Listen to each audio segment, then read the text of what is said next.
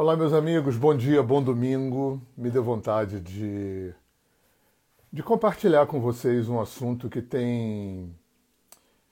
que, na verdade, desde que eu comecei a ser terapeuta, que sensibiliza o meu coração. É uma coisa que eu troco muita figurinha com a Gabi, bom dia aí quem está chegando, que é eu sei, eu quero, mas eu não consigo. E isso é uma das coisas na vida, até porque eu experimento isso em mim também né? É, me abre um espaço de muita compaixão com o ser humano. Né? Eu sei, eu quero, mas eu não consigo. Isso vale para tudo, né? Vale desde para situações muito limites, né? dependências de toda espécie, vícios, né? coisas que podem é, atentar contra a tua saúde física, mental, até coisas do cotidiano, que tem a ver com alimentação, com, com fazer exercício físico, né? E isso coloca a gente num, num, num fio da navalha muito interessante e muito difícil, né? Porque, por um lado, é, não dá para ser complacente, né? A complacência é passar a mão na cabeça, né? É, é, é atender sempre aos nossos desejos, atender sempre às nossas preguiças, né? porque a mente sempre vai arrumar um jeito né? de fazer a gente não sair daquilo que está formatado. E ao mesmo tempo também não dá para ser rígido e militar. E isso não tem um book, né? isso não tem um, um, um manual de, de uso, isso não tem uma fórmula, porque para cada um é diferente, para cada momento de cada um é diferente. Né? É muito louco isso, né? Como é que eu mudo um hábito? Como é que eu instauro um novo hábito é, sem ser complacente? Porque se eu for complacente, aí eu não vou para academia porque estou com sono, eu não é, é, sigo o, o, a alimentação correta porque estou com. Enfim, né? e por aí vai. Né? Não deixo de fumar, não deixo de beber, não deixo de me drogar, não deixo de ser codependente de alguma coisa né? Então, é, esse fio da navalha é muito complicado. Né? É, é, nem ser complacente, nem ser é, é, é, rígido e, e, andar com um, um, um punhal na, na, sua garganta, né? na rigidez. uma das coisas que, quando eu penso nisso, eu me lembro muito do meu querido, querido Alex Faust, saudoso terapeuta, que foi meu terapeuta, meu professor, ele dizia que um, uma das dos problemas em relação a isso, né, em relação a muitas outras coisas do ser humano, ele falava de brincadeira, mas era sério, que a mente vai de Boeing, de avião a jato, e as emoções vão de bicicleta. Então esse descompasso, né, da dinâmica, da velocidade, da elaboração, né, é, é, da inserção, né, do funcionamento da mente e das emoções, né, a, a, a discrepância dessas velocidades, né, é, realmente isso aí é uma das causas é, dessa questão. É, talvez isso seja o maior motivador é, do, do, do, do, motivo aqui desse papo. Né? Eu sei, eu quero, mas eu não consigo. Né? Eu sei que eu devo me alimentar melhor, eu sei que eu devo fazer exercício físico, eu sei que eu devo ser menos raivoso, eu sei que eu devo não estar tá cheio de culpa, eu sei que eu devo. Eu quero, mas eu não consigo. Gente, isso talvez seja. É, é, faça parte da espinha dorsal da tragédia humana, né, do drama humano. E talvez essa discrepância, esse descompasso, né, não é uma discrepância, é um descompasso da mente das emoções talvez seja uma das coisas que nos explique, né? É... Até porque aquilo que eu sempre falo, né, nos meus cursos, é... eu, eu, já sentia muito antes de pensar. É, Para pensar, eu precisei nascer e aprender a falar, porque pensar é linguagem. Então eu fui começar a pensar muito depois de nascer. Mas na terceira semana de gestação, na barriga da minha mãe, quando o sistema nervoso central começa a se construir no ser humano, ele já começa a sentir. Porque para sentir não precisa pensar. Sentir é corporal. Né? Sentir talvez seja a única coisa na nossa vida que está sempre no presente. A nossa mente, na maior parte do tempo, está fazendo aquele ping-pong que a gente conhece. Passado, futuro, passado, futuro, passado, futuro. Aí tem aquela coisa que eu gosto de falar sempre, né? Que é meio apavorante. É, quanto tempo é, cronológico e emocional e psicológico você gasta angustiado com, com um passado que você não pode mudar? Quanto tempo cronológico, emocional e psicológico você gasta ansioso com um futuro que você não sabe se vem, quando vem, de que jeito vem, se vem, até para compensar um passado que você não pode mudar. E a mente faz isso, né? A mente faz isso, o cérebro faz isso. Vamos lembrar que o cérebro não, não opera distinguindo passado de presente. O cérebro, tudo aquilo que está na pendência, tudo aquilo que não foi curado, não foi integrado, não foi resolvido, né, não foi capitalizado evolutivamente, não importa se vem dessa vida, da barriga da nossa mãe, da infância, da adolescência, não importa se vem de vidas passadas, não importa se vem da nossa ancestralidade, porque o universo, o campo, o sistema só vê autorregulação. Então, tudo o que não foi resolvido, curado, integrado, está dormindo numa lista de pendência no nosso travesseiro. E aí a gente experimenta, né? É, é... Esses vazios, né? essas angústias, essas ansiedades, essas carências, né? vão buscar completude. Já que, enquanto cultura, a gente não aprendeu que a gente já nasceu pronto. Muito pelo contrário, há dois mil anos a gente sofre lavagem cerebral que a gente é culpado e pecador de nascença. E isso criou um problemão na nossa vida, na nossa relação com a gente, com o outro e com a vida. Né? Eu sou alguém de, de nascença. Isso é uma tragédia, porque é, basicamente o que isso fez com a gente foi fazer com que a gente fosse procurar fora.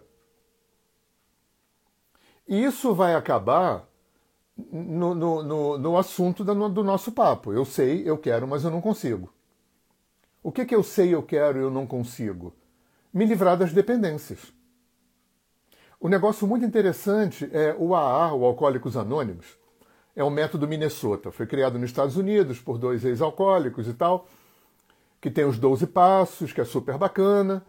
Hoje você tem essa estrutura do AA, não só para alcoólico e narcótico, mas para comedor compulsivo, sexólatra anônimo, workaholic, usuário de informática, usuário de videogame, é, usuário de academia, de musculação, tudo coisa saudável.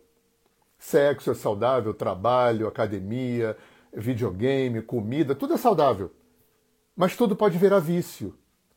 Na medida em que, como enquanto cultura a gente está lavado cerebralmente em buscar fora uma completude que não ensinaram para gente que se busca dentro, é, a gente criou os vícios, a gente desenvolveu os vícios, que são formas alopáticas, né, imediatistas, de, de uma forma fake, criar uma completude. Aí eu como, fumo um baseado, me entupo de academia, me entupo de sexo, me entupo de trabalho, né? Só que quando aquilo acaba, eu volto para o meu buraco. Quando a onda do Beck acaba, quando a onda do álcool acaba, quando o orgasmo acaba, quando o trabalho acaba, quando eu saio da academia, é, acaba. Aí eu tenho que fazer de novo. E aí, Kátia, dependência emocional, mesma coisa, né? Dependência é dependência. Né? É, é, eu acho que o, o, o núcleo da dependência é a necessidade de é, tampar um buraco né? de, de é, na verdade, não é de tampar. É tampar no mau sentido, né? Anestesiar ou fugir. Porque resolver a gente faz em terapia. Né? A única forma que eu conheço, as duas únicas formas que eu conheço de resolver, equacionar, integrar, entender, curar, é terapia e meditação, que aliás eu acho que deveria ser feito juntas por todos os seres humanos modernos, urbanos do século XXI. Todo mundo devia fazer meditação e terapia. Meditação devia ser ensinado na escola. E aí, o cérebro aprende isso. Né? Vamos lembrar que a repetição cria o quê? Vias neurais, sinapses. Vias neurais fazem o quê? Looping. Nós não somos muito diferentes de computador. Né? Fora a questão do espírito, fora a questão do espírito, é... Oi, Rosana, muito bom te ver por aqui. Depois eu vou ler direitinho aí, porque eu sou meio TDA. Se eu, se eu ler o que vocês estão escrevendo, eu esqueço do que eu estou falando. Tá? É... E aí fica fazendo looping no, no, sistema. A gente tem um hardware, né, que, é, que é o nosso corpo físico, os chips, a BIOS fica no, nos neurônios. A gente tem um sistema operacional, que é estar vivo, que ainda é melhor do que Linux, do que OS, do que Windows. E a gente faz o quê? Instala programa. Porque viver, viver, produz 100% do que eu vivo, produz dois resultados o que eu senti com a experiência, que é a aferição do corpo emocional, e como eu entendi a experiência, como eu li a experiência, como eu elaborei a experiência, que é a aferição do corpo mental.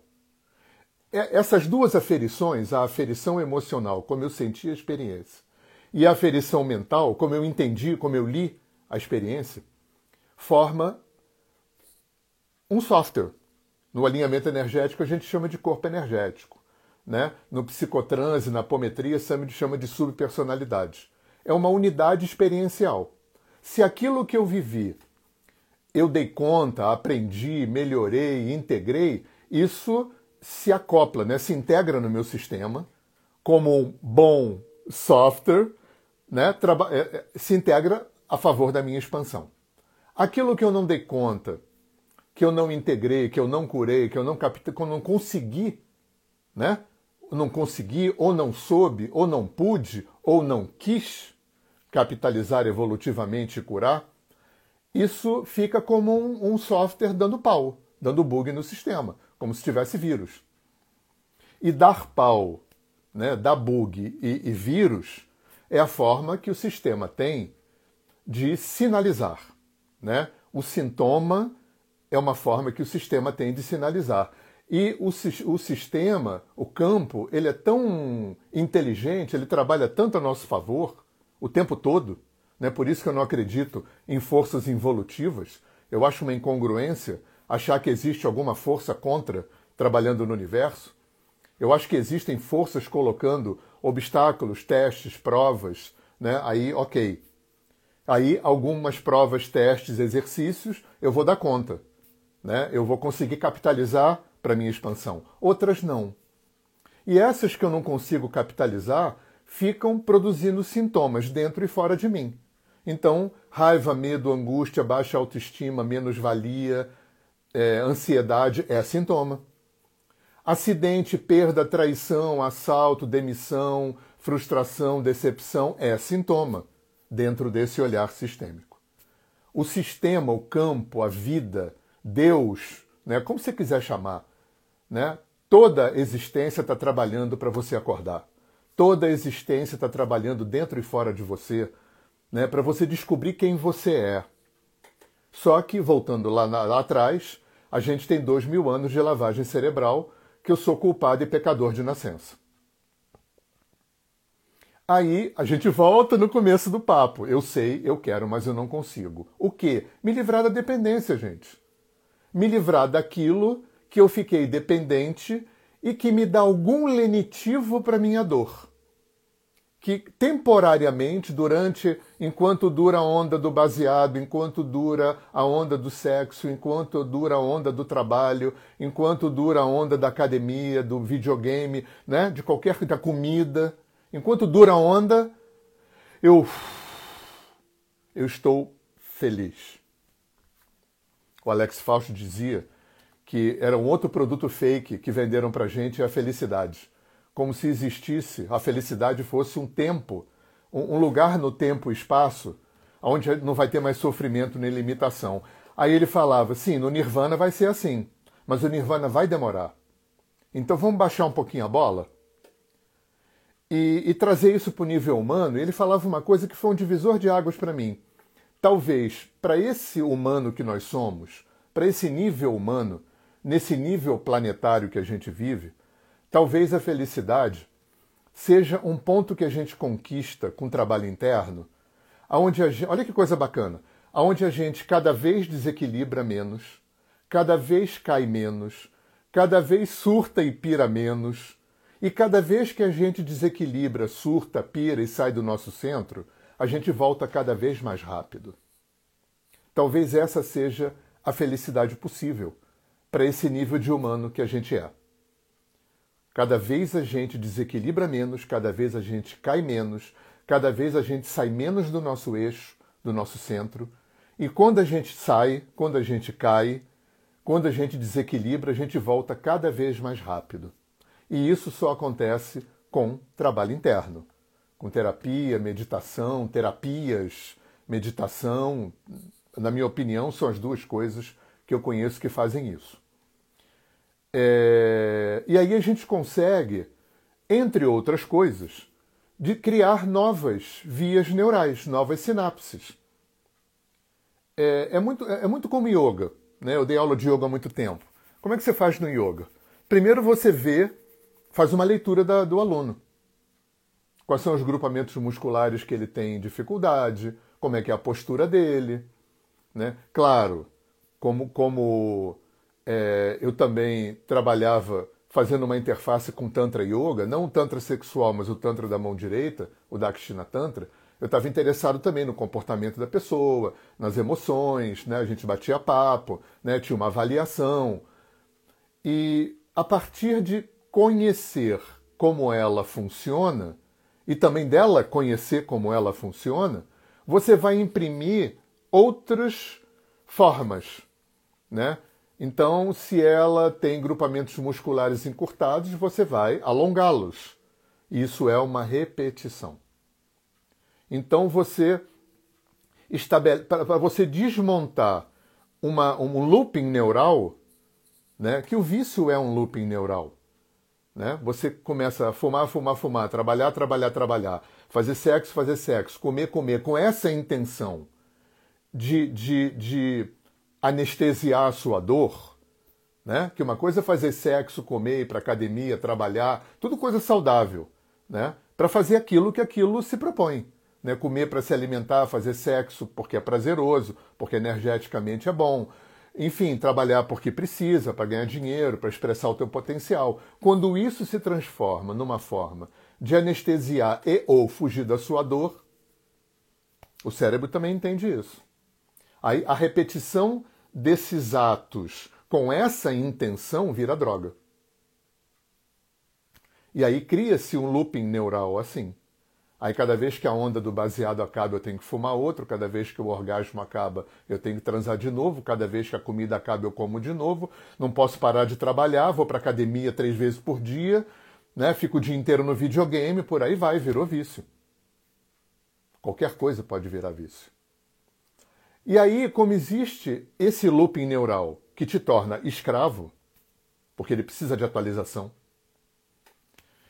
e existe esse descompasso entre pensar e sentir, né? aquilo que eu falei que o Alex falava de brincadeira, mas é sério, né? a, a mente vai de Boeing, de avião a jato, as emoções vão de bicicleta. Esse descompasso, né? quantas vezes eu ouvi em consultório, quantas vezes eu falei para mim, caramba, eu já sei isso. Eu já li, eu já refleti, eu já entendi. É óbvio, é lógico, mas eu não consigo. Eu não consigo fazer diferente.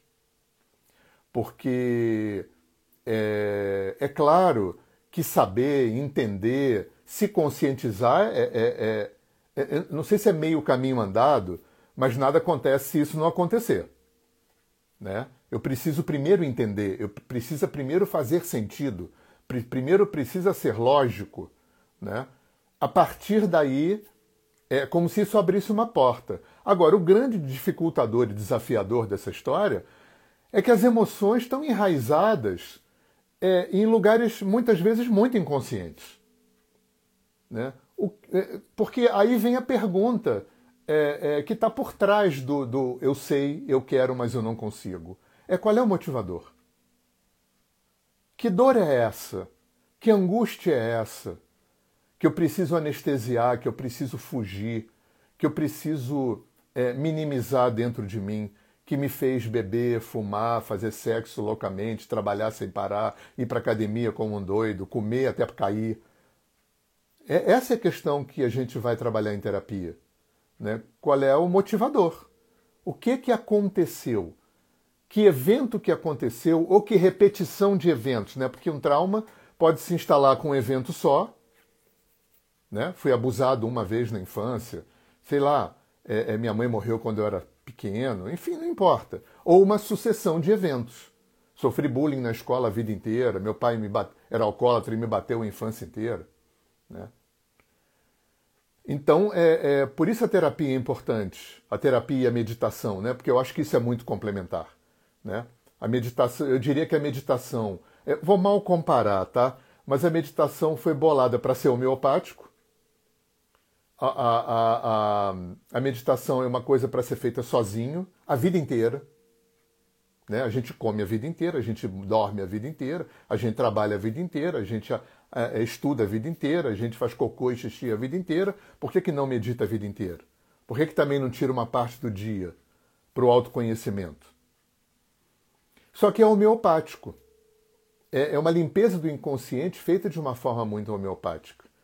E a terapia ela é mais alopática, não no sentido sintomático, não no, não no mau sentido da palavra, mas no sentido que é mais incisivo, é mais assertivo, porque você tem um terapeuta com você. Né? Talvez nos tempos da Índia, quando um discípulo vivia com um guru, né?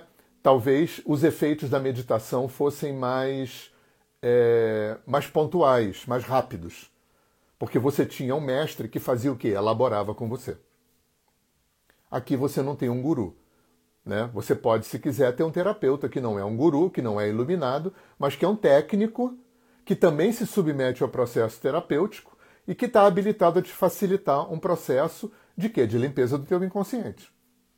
Então, na terapia, isso é mais rápido do que na meditação. Então, essa dobradinha meditação e terapia é sensacional. E eu, pessoalmente, gente, não tenho preconceito com medicina nenhuma. Nenhuma. Eu acho que tudo pode fazer bom ou mal. Né? Eu já vi muita gente não apertar o gatilho na testa graças à tarja preta. Eu não tenho, sou contra nada. Eu acho que às vezes é preciso é, abrandar um sintoma para poder tratar a causa. Um homeopata, por exemplo, quando não é fanático, né? eu conheci uns homeopatas unicistas que eram meio fanáticos. Mas o homeopata, quando não é fanático e você chega com uma infecção, né, ele vai fazer o quê? Ele vai te dar um antibiótico, na maior parte das vezes. Para quê? Para debelar a infecção, para depois tratar a causa. Eu acho que o tarja preta também pode ser dessa forma. Às vezes está num surto. Às vezes está no nível de bipolaridade, no nível de estresse, no nível de depressão, no nível de ansiedade, né?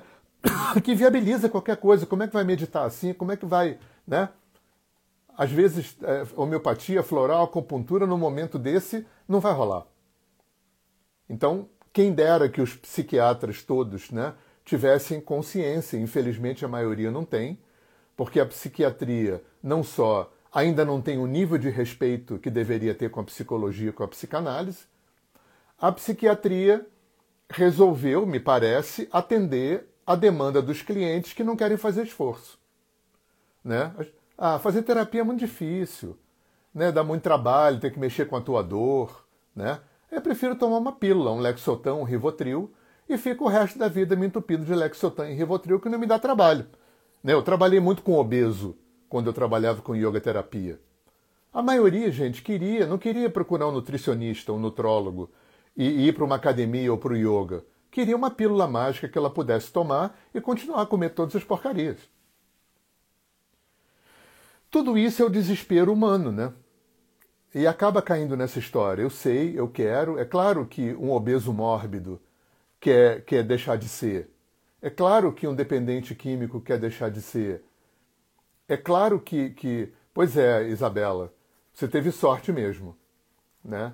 E eu tenho aqui no Rio a Ângela Varela, não estou fazendo propaganda, mas eu faço questão de falar. A Ângela Varela é uma psiquiatra que eu recomendo, porque eu sei que ela é humanista. Eu sei que ela tem um olhar holístico para as pessoas, não vai tacar a tarja preta de cara. Vai dar se for necessário, controlado, muito, muito é, responsavelmente né? e colocar a responsabilidade da cura do cliente na mão dele. É isso que eu acho que um terapeuta responsável deve fazer. A responsabilidade da cura do cliente está na mão do cliente.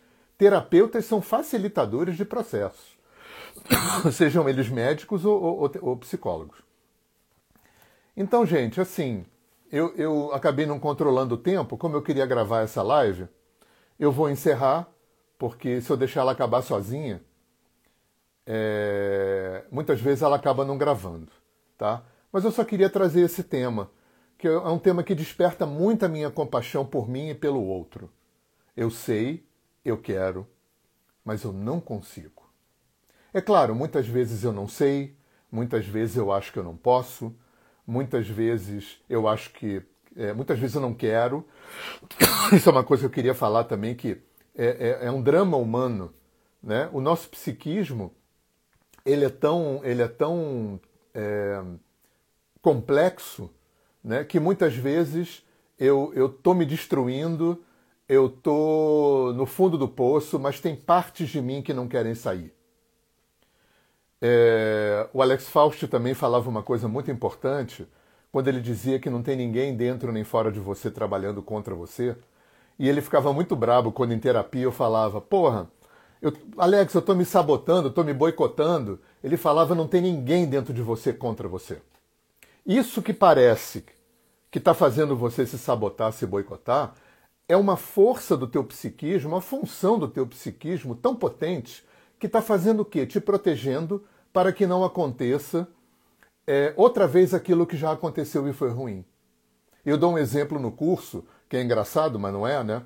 É como se cada um de nós tivesse um segurança de shopping, daqueles caras de preto enormes, no nosso cangote aqui, de terno preto, falando: é, Fulano, a vida tá mais ou menos, né? Tá meio mérdia, né? Não tá acontecendo nada. Mas olha só, não muda não, hein? Não mexe nisso não, porque lembra aquilo que aconteceu lá atrás? Que foi muito difícil? Que foi muito complicado? Se você mexer, se você mudar, pode acontecer de novo. E a gente vai acreditando nesse segurança de shopping. Porque a função dele não é nos sabotar e nos boicotar, é nos proteger. Só que é como se fosse uma instância muito burra. E o salário dele é muito alto, que é a nossa limitação. É como se a gente tivesse sido assaltado na rua muitas vezes e, pega, e pedisse para um especialista em segurança, falar, pô, fulano, foi assaltado na rua pra caramba, como é que eu faço para não ser mais assaltado? Falar, tem uma solução perfeita, te, tra te tranca num quarto e te dá a chave. E nunca ninguém mais vai te assaltar. Claro, você trancado num quarto, mas também não vai acontecer nada.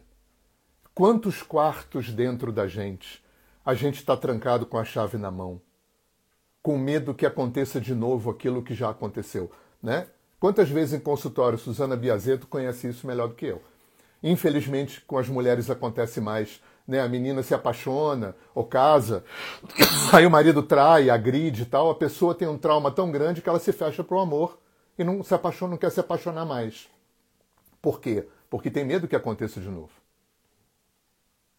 E às vezes a pessoa sofre ao mesmo tempo. Ela quer se apaixonar, ao mesmo tempo ela quer viver um amor, ao mesmo tempo ela quer ter uma vida sexual legal, mas ao mesmo tempo ela não quer. Isso cria um, um, uma, um, uma, uma, um cabo de guerra muito grande dentro. Né? Isso cria uma linha de tensão muito grande dentro da gente. Então, gente, vamos fazer terapia, vamos meditar, porque evocando mais uma vez o meu querido Alex Faust, a única coisa que a gente não pode fazer na vida é não fazer. O que a vida exige da gente, o que a vida quer da gente, o que a vida pede pra gente, é o exercício de não parar, não parar de se procurar, de se trabalhar, de se buscar, de melhorar, né? Parou, ferrou. A única coisa que a gente não pode fazer é não fazer. Um abraço, beijo grande, bom domingo para vocês.